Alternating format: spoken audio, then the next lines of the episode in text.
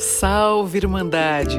Sejam muito bem-vindas e bem-vindos ao podcast Vulvoscopia FF, a jornada íntima sem tabu. Eu sou Fernanda Francisqueto, terapeuta gestalt e tântrica, servindo ao amor e à expansão da consciência. Te convido a mergulhar comigo no autoconhecimento profundo, integrando sexualidade, espiritualidade e psicoterapia. Vamos lá?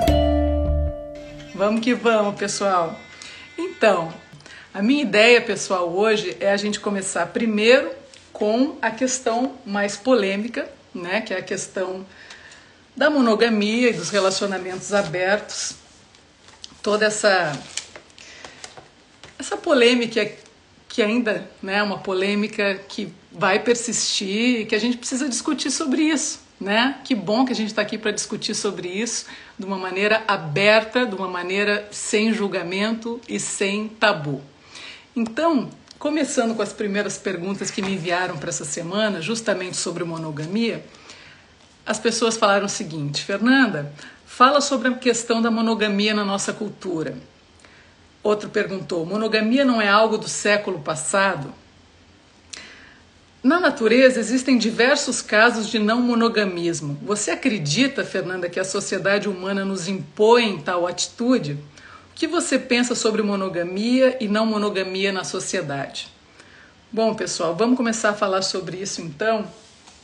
E aos poucos vocês vão chegando e a gente vai esquentando aqui essa conversa. E na segunda parte a gente fala sobre o autoconhecimento sexual feminino, que é, enfim, um tema relacionado também, obviamente, a essa primeira discussão.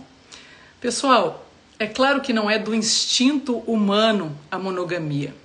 A monogamia é uma construção social, né? Assim como a forma que a gente ama é também uma construção da cultura, da sociedade em que a gente vive.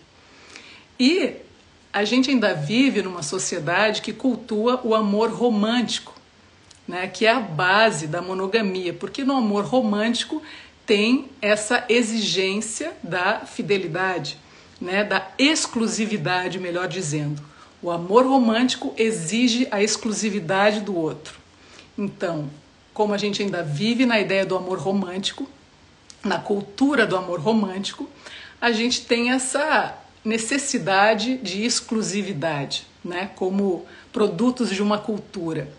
E a cultura do amor romântico é talvez a maior propaganda do Ocidente, porque isso é um fenômeno cultural ocidental.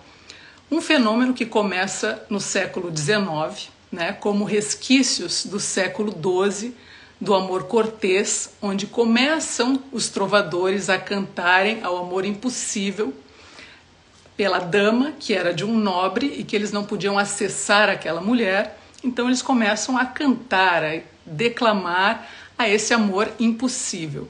Tem os mitos da cultura também que surgem nessa época, os mitos literários, como Tristão e Isolda, como Romeu e Julieta, dessa desse estigma, né, do amor impossível, né, da tragédia sempre presente. E no século XIX, passando para o século XX, especialmente ali na década de 40, Hollywood então instaura, né, a ideia, a idealização do amor romântico, do casamento por amor e de que esse amor romântico é algo assim que vai nos salvar de tudo, né? Da tragédia da existência, da tragédia da solidão humana. Então, se você, oi Rafinha Bastos, entra aí, rapaz, quanto tempo que eu não te vejo. Se quiser perguntar alguma coisa, manda ver. Pode também brincar aqui comigo que a gente é parceiro das antigas, né, Rafa? Não vivemos um amor romântico, eu e Rafinha Bastos, mas uma, um, uma relação bastante divertida e aberta, né, Rafinha, da nossa época de faculdade. Bom, voltando, pessoal, então, essa questão de Hollywood ter trazido, né, transformado num grande negócio e na nossa cultura marcante o cinema como essa busca pelo par ideal, por alguém que vai me completar, por alguém que vai me salvar da minha solidão, por alguém que vai resolver todos os meus problemas. Então, eu começo a idealizar essa busca tanto o homem quanto a mulher, ter esse ideal romântico, né? No nosso dia a dia, não só pelo cinema, mas pela música, pelos livros, a literatura, pelas novelas populares, enfim, a gente engoliu essa história completa do amor romântico e a gente sofre muito pelo amor romântico. E esse é o grande problema. E por quê que a gente sofre? Porque a gente idealiza a pessoa que está ali com a gente. A gente leva características a essa pessoa que ela não tem, que a gente cria na nossa cabeça, né? Que ela é, para a gente se apaixonar ainda mais. E com o tempo a pessoa vai se tornando real e a gente vai vendo que aquilo que a gente idealizou não existe. E aí vem uma grande frustração, vem uma grande sensação de ressentimento e de raiva por uma relação que acaba, né? Na a fantasia do ideal romântico não existe e as pessoas sofrem muito. Quem já não passou por isso? Eu já passei por isso profundamente e é realmente incrível como a gente não se dá conta muitas vezes de que a gente está totalmente refém desse relacionamento, idealizando essa pessoa, colocando até uma carga nessa pessoa gigantesca para que ela torne a nossa vida especial, para que ela faça de nós uma pessoa feliz, né? Isso é muito aprisionante, né, pessoal? Então, é, e essa questão da exclusividade, da exigência da exclusividade na monogamia e no amor romântico, a gente pode até falar é, olha, eu tenho desejos por outra pessoa, né? Mas eu vou me sentir traído se o meu par romântico for atrás de outra pessoa. Então a gente também uns fingem para os outros que não podemos ter desejos por ninguém mais fora do par romântico, fora dessa monogamia. Então é como engolir o desejo, fingir que não está sentindo desejo por mais ninguém, só pelo pelo par romântico, pela pessoa que casou, pela pessoa que está apaixonada. E a gente sabe, né, pessoal, que isso é uma grande mentira, que todos nós somos seres desejantes e que por mais que a gente possa estar numa relação satisfatória, o desejo por outras pessoas acontece, é natural. Então, aos poucos, esse modelo tradicional da monogamia, esse modelo cultural, foi dando um espaço também a questionamentos, principalmente a partir da década de 60, quando começam aí os movimentos sociais de maior libertação, né? O movimento hippie, o feminismo, a, a pílula anticoncepcional que chega também e liberta as mulheres para que elas possam realmente começar a se sentirem mais livres na sua sexualidade, a experimentarem mais e a saírem de um modelo que antes as aprisionava no casamento como a dona de casa, a dona do lar, a mulher serviçal e o homem como provedor e o homem que podia ir para o bordel e ter suas experiências, né?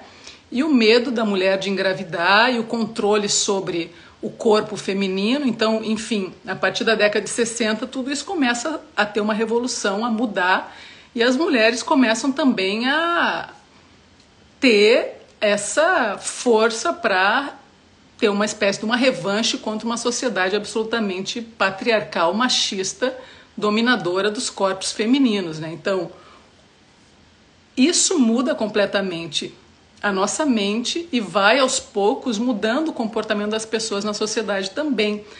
Não quer dizer, pessoal, que os modelos tradicionais vão acabar completamente, mas vão servir para algumas pessoas e para outras não vão servir mais, né?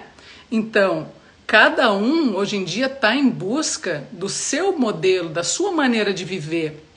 E isso é o grande desafio desses tempos e a novidade desses tempos é sair de uma fusão, dessa ideia do amor romântico como uma fusão absoluta com outra pessoa, onde eu vou esperar tudo dessa pessoa para minha vida, para ser feliz, e vou viver a mentira disso, né?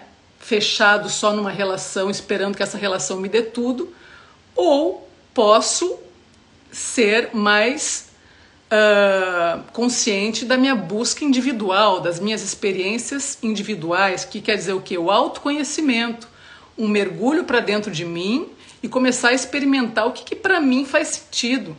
além desse modelo tradicional, além do modelo do amor romântico, além do modelo instaurado pela cultura. Então, esse é o momento que a gente está vivendo. Cada um pode hoje escolher o que quer viver e tá tudo certo com isso.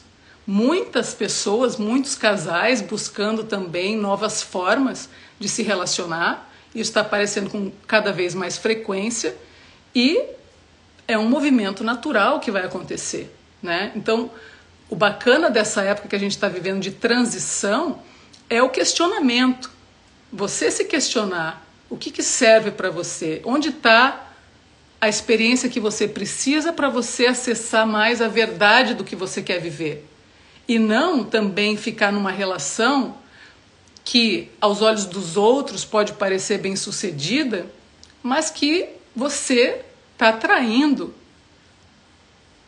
a sua alma, que você está traindo inclusive a pessoa que você ama, mas que você não está levando isso a uma discussão para manter uma fachada, para manter as aparências.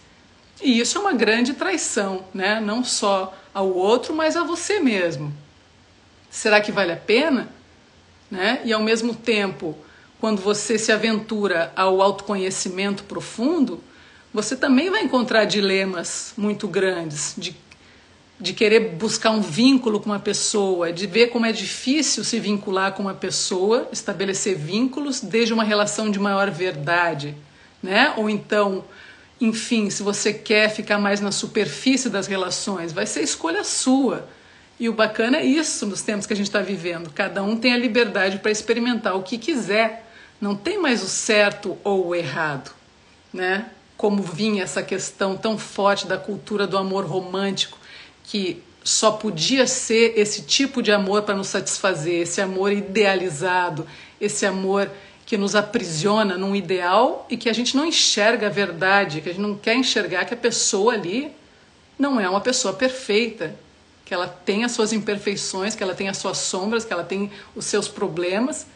E isso que é a grande dificuldade também nas relações, né, pessoal? A gente não quer trabalhar as relações. A gente quer ficar na idealização só da parte boa e não tem coragem para trabalhar a relação. Então, se você está numa relação de casal que você é feliz nessa relação, que você quer continuar nessa relação apesar dos problemas, investiga os problemas que você tem, convida a pessoa que está com você a falar sobre os problemas que vocês têm não traia por trair. Não minta para a pessoa que você tá. Então, leve a ela a sua questão. Diga que o relacionamento não está bom. Diga que você está se sentindo perdido na relação. Ou diga os pontos positivos também que existem nessa relação.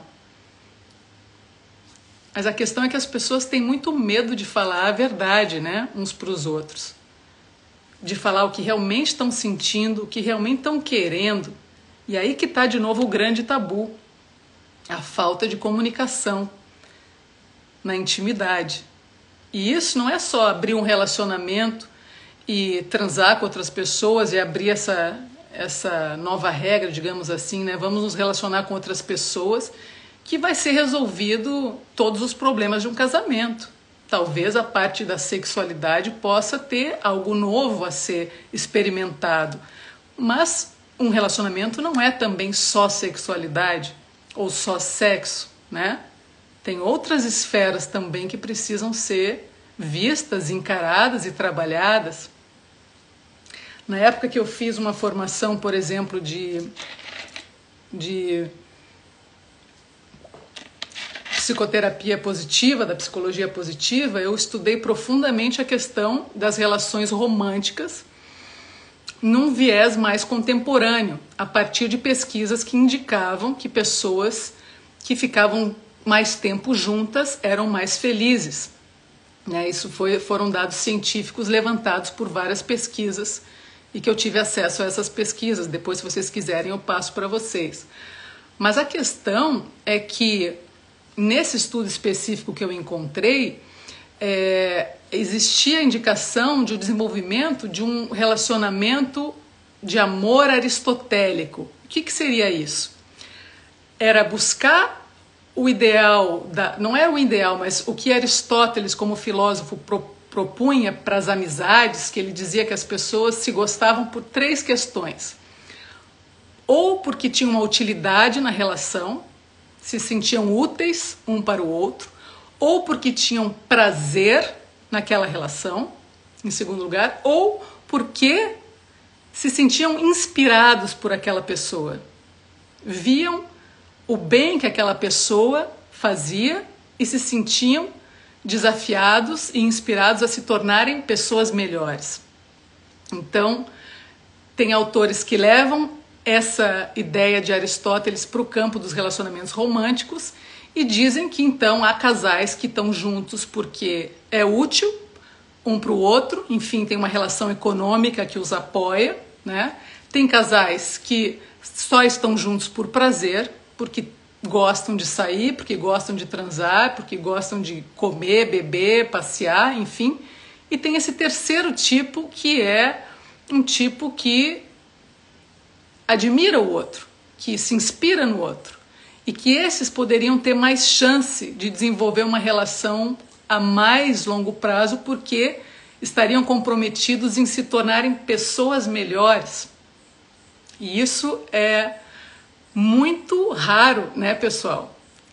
A gente querer enxergar, então, por que, que eu tô com essa pessoa, no que, que ela me motiva a ser melhor, no que, que ela me inspira a me tornar uma pessoa melhor, no que, que ela me inspira a buscar minhas forças e as minhas virtudes. É um caminho, e é um caminho possível esse também, já também cientificamente comprovado, e que eu também trabalho nessa linha aí, como ajudar o casal ou as pessoas que estão juntas a verem um no outro os aspectos fortes, os aspectos virtuosos, para que eles cresçam juntos, né? Então vai além de uma utilidade econômica e vai além do prazer só pelo prazer.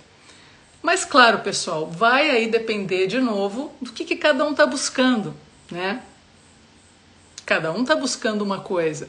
E talvez para uns essa questão da evolução ao lado de outra pessoa ainda seja uma ideia muito distante, né? Talvez estejam precisando mais de diversão, de troca de prazeres, ou então, sim, de se apoiarem financeiramente, enfim, sem julgamento. A questão é cada um mergulhar para dentro de si e investigar o que que eu estou precisando nessa relação, o que que eu desejo nessa relação. Enfim, vou ser honesto, vou ser honesta com a minha parceria, vou conseguir comunicar isso ou vou ficar nesse lugar mais sombrio de infidelidade porque eu não consigo falar a verdade do que eu preciso, do que eu quero com essa pessoa, né? Então, vai para um campo aí de uma moralidade ou de uma imoralidade, que é outra discussão que a gente pode ter outro dia aqui. Mas enfim, a gente precisa saber o que a gente quer numa relação, né, pessoal? E isso acho que muitas vezes a gente acaba se perdendo o que, que a gente está fazendo numa relação e acaba achando às vezes que só o fato de abrir a relação sexualmente vai resolver tudo. E nem sempre é assim, né? E aí eu entro na pergunta de uma pessoa que escreveu o seguinte: é, na minha opinião, nos relacionamentos as regras devem ser claras. Se ambos concordam com um relacionamento aberto ou livre, está tudo certo. Bom, isso eu acho que todo mundo concorda com isso, né, pessoal? Em ter regras claras, em ter acordos claros, mas nem sempre a gente cumpre essas regras, né? De novo vem o desejo. Somos seres desejantes e o desejo vai pulsar. Então, e provavelmente se a gente não incluir a nossa parceria nessa pulsão de desejo, a gente vai acabar rompendo a regra, né? Então, assim, não é só dizer da boca para fora, vamos ter uma regra, que essa regra vai ser seguida. E outra questão, que também é bastante importante da gente salientar, que mesmo em relacionamentos abertos, às vezes as pessoas quando começam a ter a triangulação, a, a abrir para a entrada de uma outra pessoa, também gera estranhamento, também gera constrangimento, também gera cobrança. Não é porque é uma relação aberta que não vai ter problemas e desafios, porque também vai ter. Então, independente da relação que você esteja buscando, monogâmica ou não, o que mais se, uh, se adequa a ti nesse momento, vão ter desafios. Não existe um lugar ideal onde tudo vai estar perfeito e tudo vai funcionar bem. Isso é uma atitude infantil, às vezes, nossa, de pensar que a gente vai resolver as coisas rapidamente, né? E não, porque o relacionamento humano é um campo muito desafiador, pessoal. Então, vamos crescer através do encontro humano, vamos encarar os desafios, seja numa relação monogâmica ou numa relação aberta, vamos abraçar esses desafios, vamos mergulhar nas experiências que a gente está vivendo né? E amadurecer com isso. Porque relação, as relações humanas existem, ao meu ver, para a gente amadurecer, para a gente crescer, para a gente evoluir. Não só para a gente ficar uns usando os outros durante determinado tempo até que a gente já não queira mais porque agora está sem graça ou ficou chato ou porque o tesão diminuiu, enfim vamos abraçar os desafios que aparecem. Né? E a sexualidade, obviamente, que é um dos temas principais, se não o principal, nas relações de intimidade. Né? E aí, aos poucos, eu quero entrar aqui na questão das mulheres, na questão do autoconhecimento feminino e sexual, porque como as mulheres ficaram privadas da experimentação dos seus corpos durante séculos, é natural que agora as mulheres estejam se experimentando mais e também estejam traindo mais, né? Traindo nesse sentido clássico de não não ficar numa exclusividade só a uma forma monogâmica, fazendo como os homens sempre fizeram. E isso, pessoal, é cada vez mais comum. E não, e não vamos condenar as mulheres, não estamos aqui para condenar as mulheres nem os homens, enfim, por seus comportamentos. Cada um é já grandinho o suficiente para se responsabilizar pelo que está fazendo, né? Mas voltando à história das mulheres. É importante sim que as mulheres se experimentem, que as mulheres sigam o desejo que pulsa nelas, né? E a abertura do corpo feminino, a abertura da pelve feminina, a abertura da vulva, da vagina, do útero, como quem diz, voltar à vida, voltar a pulsar a sexualidade, seja numa relação monogâmica ou não, né? E o interessante é que as mulheres, quando começam realmente a mergulhar na sua sexualidade, no seu autoconhecimento profundo, começam inclusive a trazer questões como essa que me apareceu aqui que eu quero responder porque eu achei uma excelente pergunta. Que é o seguinte: como equilibrar o desejo por sexo casual, Fernanda, na fase do autoconhecimento e a abstinência opcional?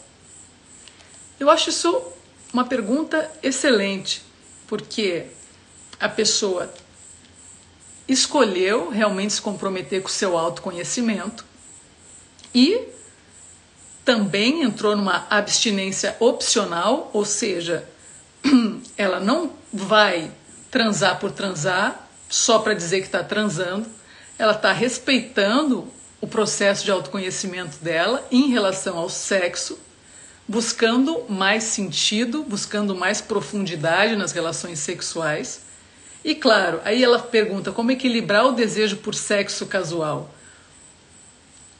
É uma questão, de novo, de alinhamento com a sua verdade. Se você está sentindo esse desejo, essa vontade de ter um sexo casual no seu processo de autoconhecimento profundo, tenha. Não se reprima se isso for verdadeiro para você, se o desejo, se o tesão e se a vontade de estar nesse sexo casual é nesse momento importante para você. vá e experimente e se entregue à experiência. Se ela não for boa, você também vai aprender com isso. Então, a questão é não se reprimir porque você também está tendo momentos de abstinência opcional. Abra algumas janelas quando essas janelas forem realmente verdadeiras para você, quando pulsa de verdade o seu corpo, a sua vulva, a sua alma, então se entregue sem vergonha, sem culpa, sem medo, certo, mulher? E falando nessa questão da abstinência opcional, é interessante porque tem chegado casos a mim, tanto de mulheres quanto de homens, escolhendo também esse caminho. Né? Então a gente fala, ao mesmo tempo que a gente está falando aqui de monogamia, de relações abertas, também existem pessoas buscando um caminho aí de abstinência para se auto-investigar.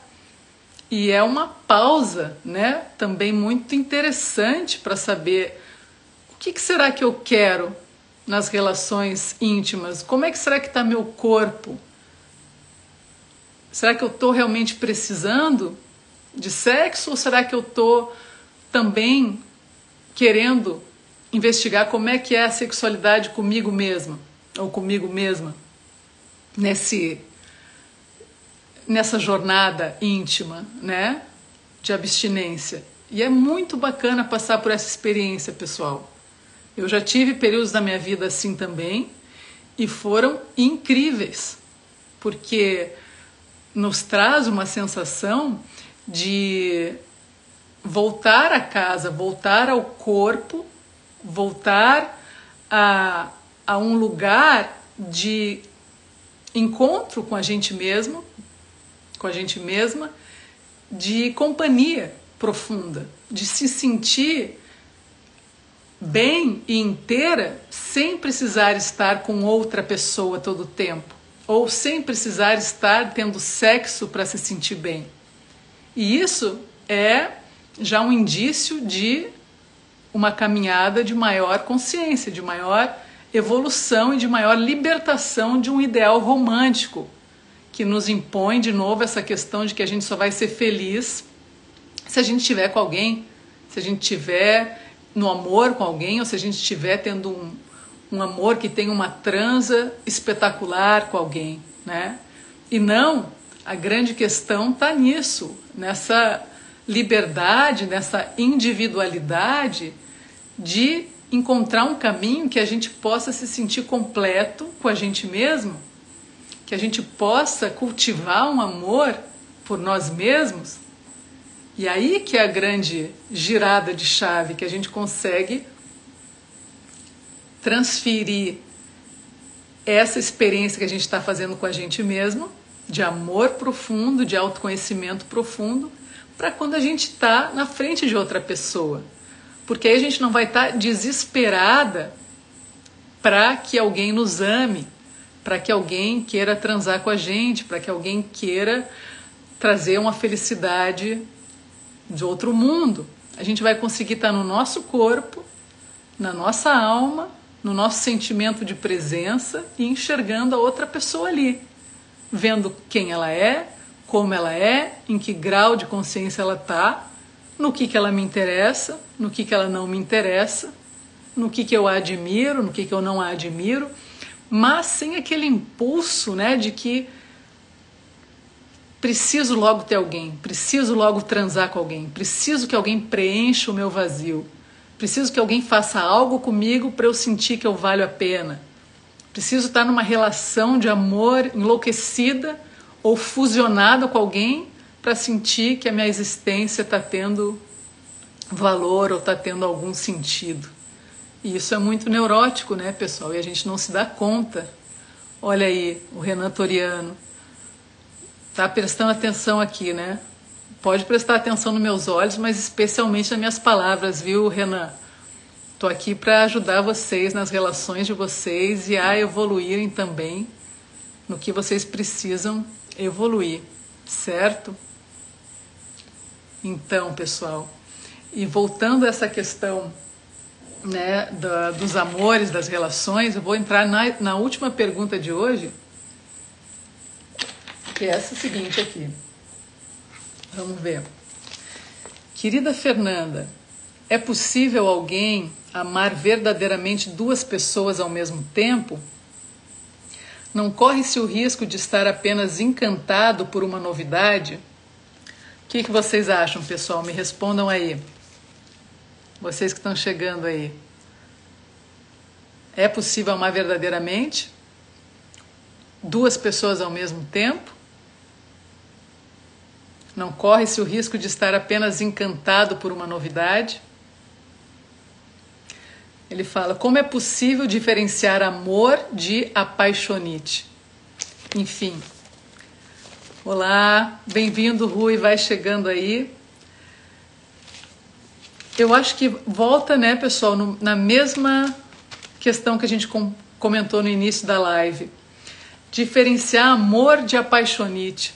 É eu acho que se a pessoa tá amando alguém, tá na profundidade de uma relação com alguém, ela vai se dar conta quando ela tá desejando apenas outra pessoa, quando é um impulso erótico, um impulso sexual de desejo, né? E, enfim, creio que também é, é, é possível uma pessoa amar duas ao mesmo tempo, de maneiras distintas.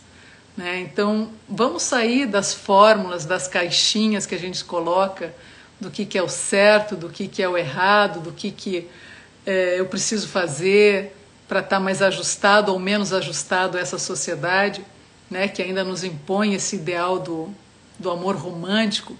Como que eu posso investigar a mim? Como que eu posso desenvolver a minha capacidade de me perceber, né? E voltando então para essa ponto da autoconhecimento, pessoal, não tem como você evoluir em nenhuma relação, seja monogâmica ou não, que não seja através do caminho do autoconhecimento.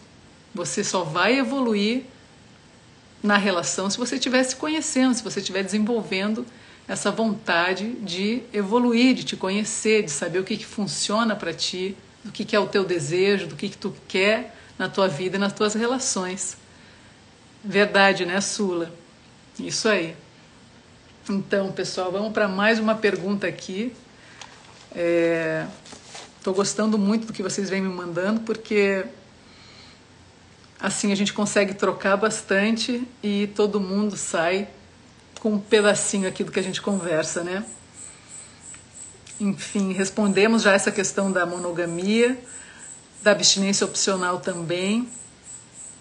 Então a pessoa pergunta: Ah, é uma, uma questão muito interessante. É uma pessoa que escreveu falando sobre a necessidade de apresentar à esposa um convite para que eles abram a relação para ir experimentar casas de swing, né? uma mesma pessoa que já estava preocupada porque a esposa teve um, uma questão numa relação anterior, um trauma, né? Por não por ter sido muito reprimida nessa relação. Enfim, e ele vem, me traz a pergunta se eu acho que se eles fossem a uma casa de swing poderia ser um caminho para que ela se libertasse mais, para que ela aliviasse as repressões que ela vivenciou na última relação. É, eu acho isso muito difícil de responder, né? Acredito que possa ser uma experiência para vocês, se assim vocês desejarem, se assim ela desejar, porque a questão também muito importante é a gente trazer a voz do outro, a voz da outra na relação. Será que é você só que está querendo ou realmente a tua parceria também está buscando por isso. Não impor nada, né? mas convidar, realmente é, consultar se a pessoa está afim de fazer uma experiência como essa. Não como uma forma assim, é, de, um pouco sinuosa de realizar o teu desejo através da pessoa, sem ela realmente dizer um sim inteiro para a experiência. Né? Então, o primeiro ponto eu acho que é esse. Você fazer isso como um convite, não impor nada e ver se realmente para ela isso faz sentido. E a questão de que se vai curar as repressões que ela sofreu e liberar esses registros, eu acho que não, tá? Porque aí já é uma questão mais profunda, né? Não vai ser só uma ida a uma casa de swing que vai liberar a repressão violenta que ela sofreu na relação anterior. Acho que pode ser interessante se ela tiver afim, ela pode se divertir, ela pode achar, enfim, inusitado, pode sentir bastante tesão e euforia, enfim, mas curar as repressões que ela vivenciou, aí eu acho que é outra história. E por isso a importância de vocês, como casal, buscarem um apoio, um acompanhamento profissional, né? É importante, se você detectou que a sua parceira ou que o seu parceiro tem uma questão profunda, grave, difícil em termos de sexualidade, busquem ajuda. Busquem apoio profissional. Isso não precisa ser mais um tabu. As pessoas estão aí para acompanhar vocês, para ajudar vocês a se liberarem, ressignificarem as dores, curarem os traumas, para que na intimidade de vocês possa haver uma evolução. Então, a cura de traumas é um trabalho interior profundo, que precisa ter calma, paciência, respeito ao processo, né? E com calma, sem ansiedade, pessoal. E não tendo talvez essas expectativas, ideias mágicas de que vai ser solucionado assim, ou numa ida a um swing, ou numa troca, num troca-troca, e a pessoa já vai deixar de, de ser reprimida. Isso é fantasioso, né? Não dá para pensar dessa maneira. Oi, Rafa, bem-vindo. Então, pessoal, acredito que essas são as perguntas de hoje que, que eu venho compartilhando com vocês. Se vocês quiserem fazer alguma pergunta agora, podem fazer também que a gente tem um espaço ainda aqui para a gente poder conversar. Oi, Amaia! Bem-vinda, Amaia! Que bom te ver aqui! Saudade de ti, Amaia! Escrevam aí, pessoal, aí o Eduardo. Podem escrever uma pergunta que ainda dá tempo de eu responder aqui, além dessas outras todas questões que a gente trocou aqui hoje. Então, pessoal, algo referente à monogamia ou às relações abertas, que a gente conversou na primeira parte, e sobre o autoconhecimento também sexual feminino. Importante dizer, enquanto vocês se inspiram aí para enviarem uma pergunta, que não tenham medo, pessoal, de buscarem novos caminhos. Não tenham medo de aproveitarem, inclusive, esse momento que a gente está vivendo de pandemia para reverem profundamente os conceitos que vocês têm sobre os relacionamentos de vocês ou sobre a necessidade de vocês de serem mais felizes nos relacionamentos. Não, não virem as costas para o que vocês estão realmente experimentando na intimidade de vocês, seja quem tem parceiro, parceiro, ou seja quem está sozinho Aproveitem esse tempo difícil que a gente está vivendo, absolutamente terrível em diversos aspectos, mas que nos força a entrar realmente para dentro de nós e ver o que, que nos dá sentido na vida. E as relações humanas, os relacionamentos humanos na intimidade, na afetividade, são dos fatores essenciais para a nossa felicidade.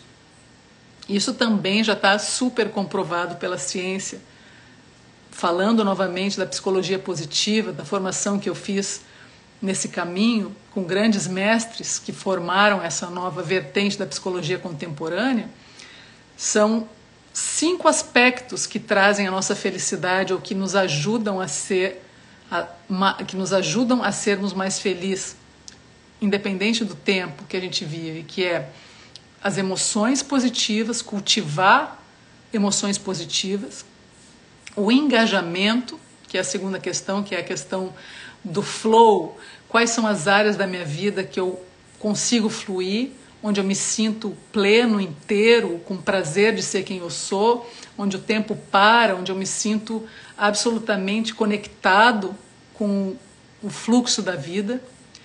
O terceiro ponto são os relacionamentos, né? Depois vem o sentido da vida e o sentido que se dá à vida e as conquistas que a gente tem.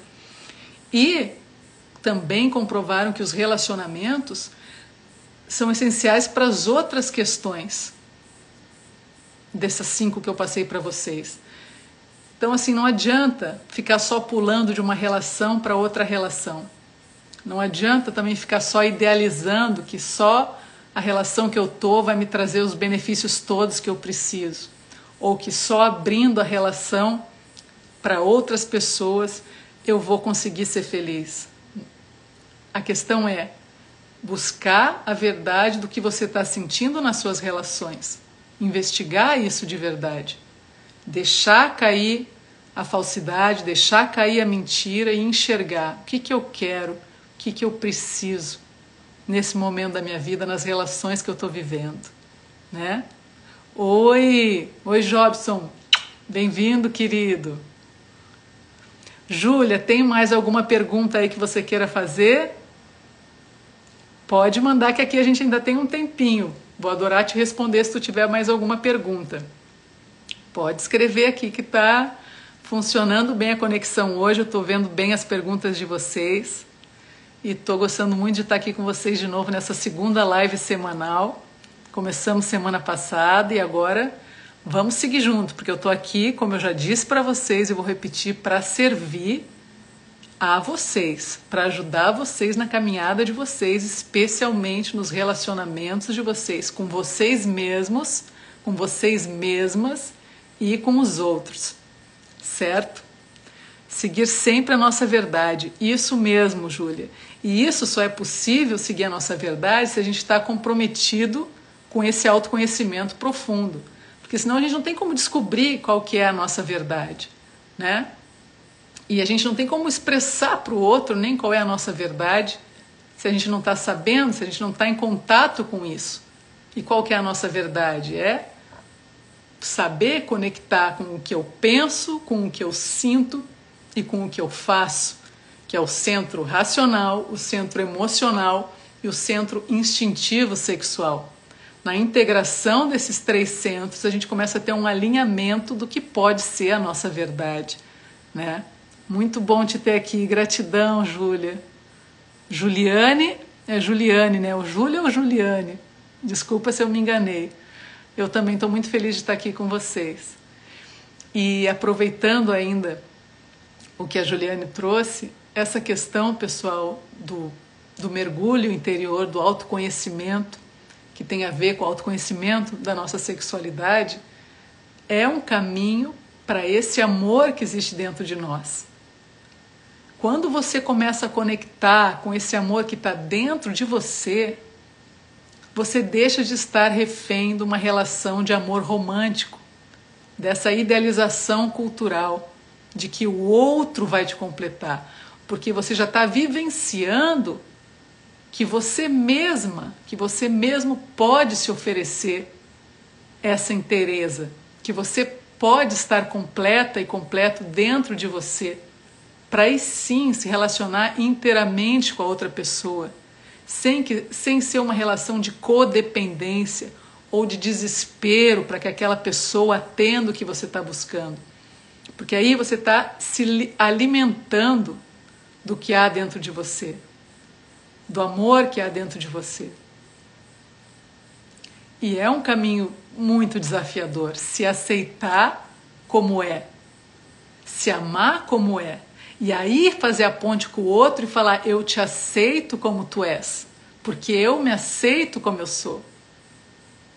Eu vejo as tuas imperfeições e acolho as tuas imperfeições e estou aqui para te apoiar no que você precisar, porque eu estou fazendo isso comigo, estou me vendo imperfeita, estou me vendo nessa, nesse sentimento de, de ser imperfeito e de me acolher nas minhas imperfeições. Então eu posso fazer isso para o outro, é uma realidade, não é uma fantasia hollywoodiana, não é o amor idealizado, o amor romântico, o falso amor. Como conseguir alguém? Pergunta o Rui. Oi, Roger.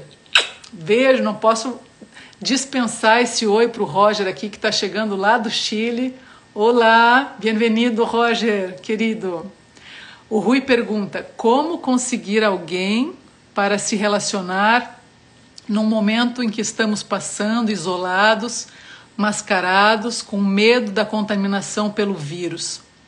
É uma ótima pergunta. A gente falou sobre isso na semana passada, na live da semana passada, Rui, por uma pergunta que, uma, que um dos espectadores, seguidores me enviou, que ele já falou, ele falou que estava um ano sem se relacionar com ninguém, sexualmente, ao vivo, no corpo a corpo, mas que ele estava fazendo uma prática de sexting, por exemplo, de troca de, de vídeos, de textos, enfim.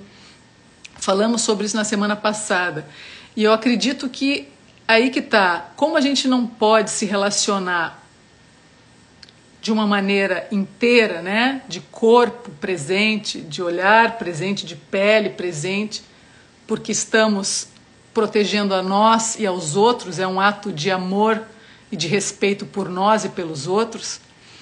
A gente pode aprender, Rui, especialmente a se relacionar com a gente, Rui. Esse é o grande desafio desse momento. Aprender a aprofundar na relação que tu tem contigo mesmo. Como é que está essa relação contigo mesmo? Como é que está o Rui? Como é que está a cabeça do Rui, o coração do Rui, o corpo do Rui? O que está se passando nesse teu mundo interno? O que, que esse momento que a gente está vivendo está te transformando, especialmente? Que tipo de lembranças ou de vivências passadas de relacionamentos você poderia, nesse momento, investigar e e reavaliar o que foram caminhos que te ajudaram a evoluir e o que foram relações que não te ajudaram. Que tipo de padrão houve nas relações que tu teve até aqui? Que tipo de, de, de questões você não quer mais viver em relações amorosas, afetivas? Tu já tem, já tem alguma é, clareza maior sobre isso?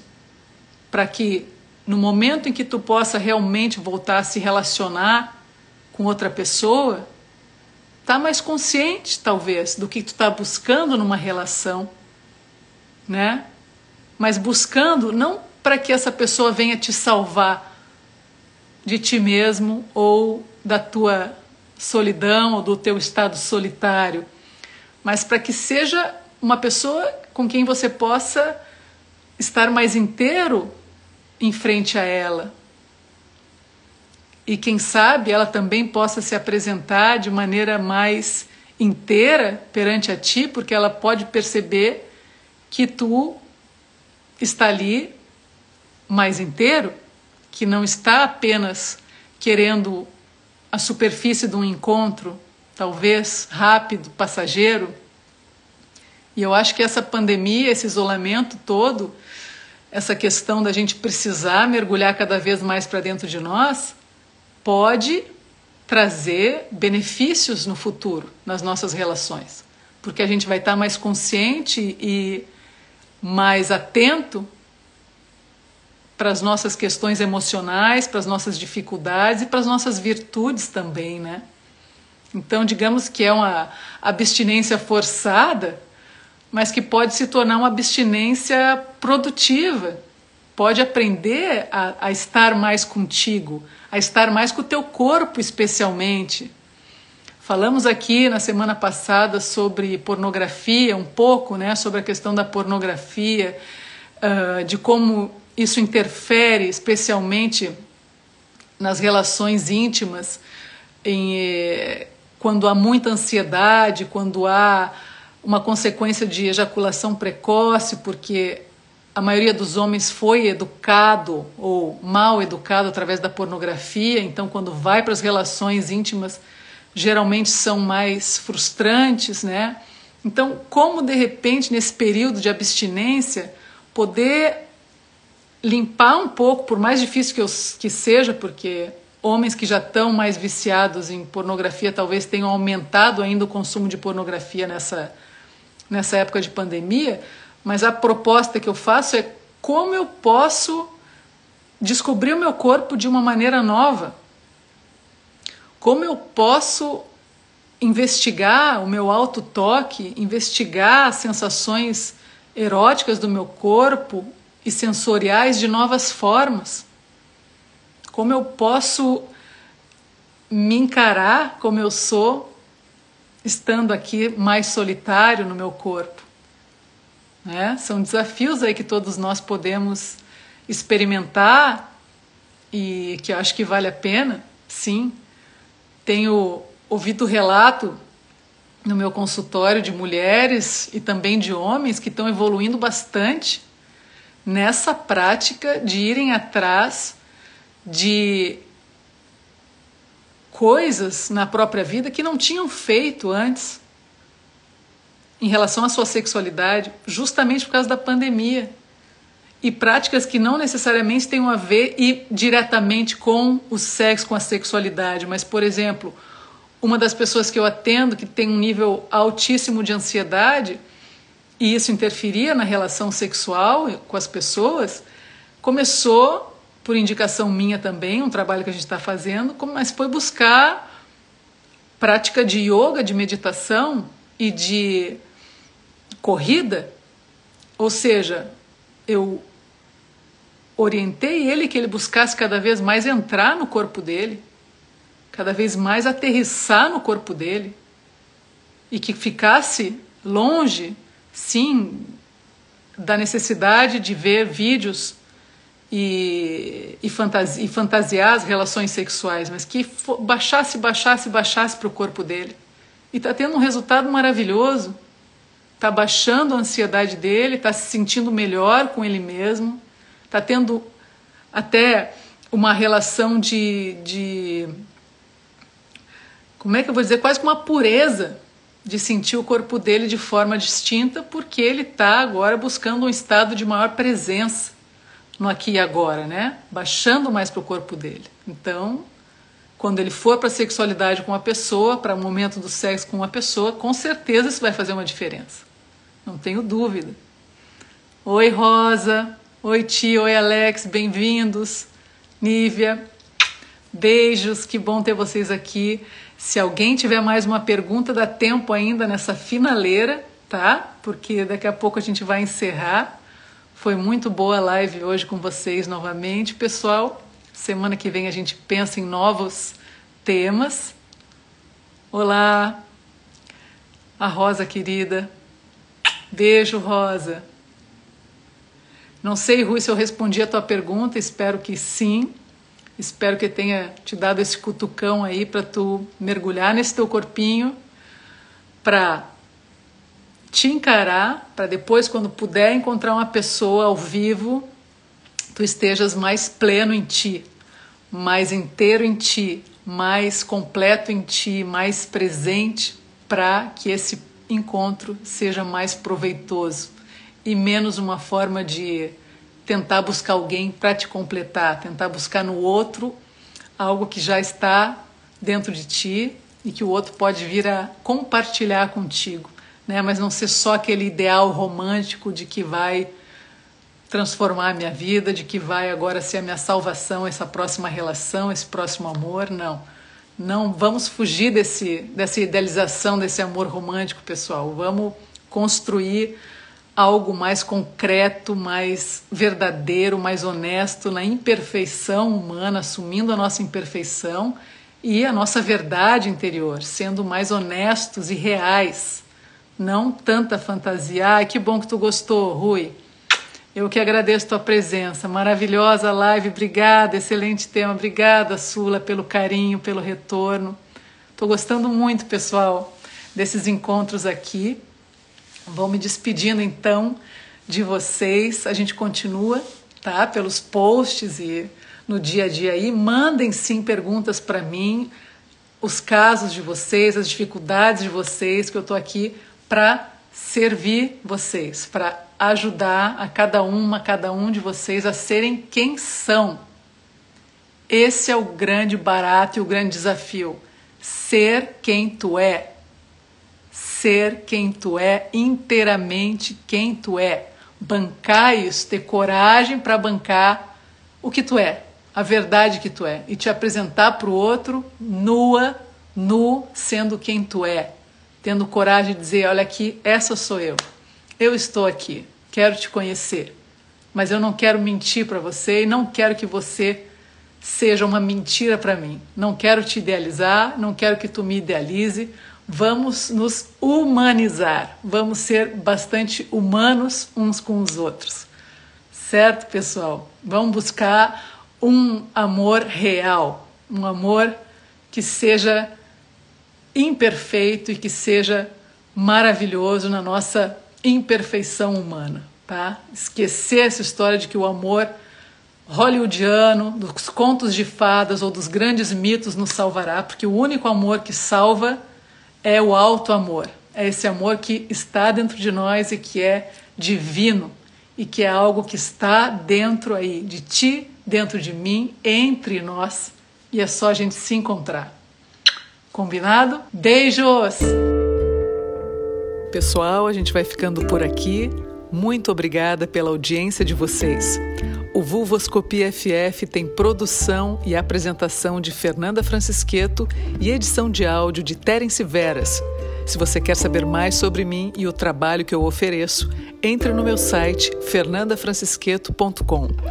Até o nosso próximo podcast.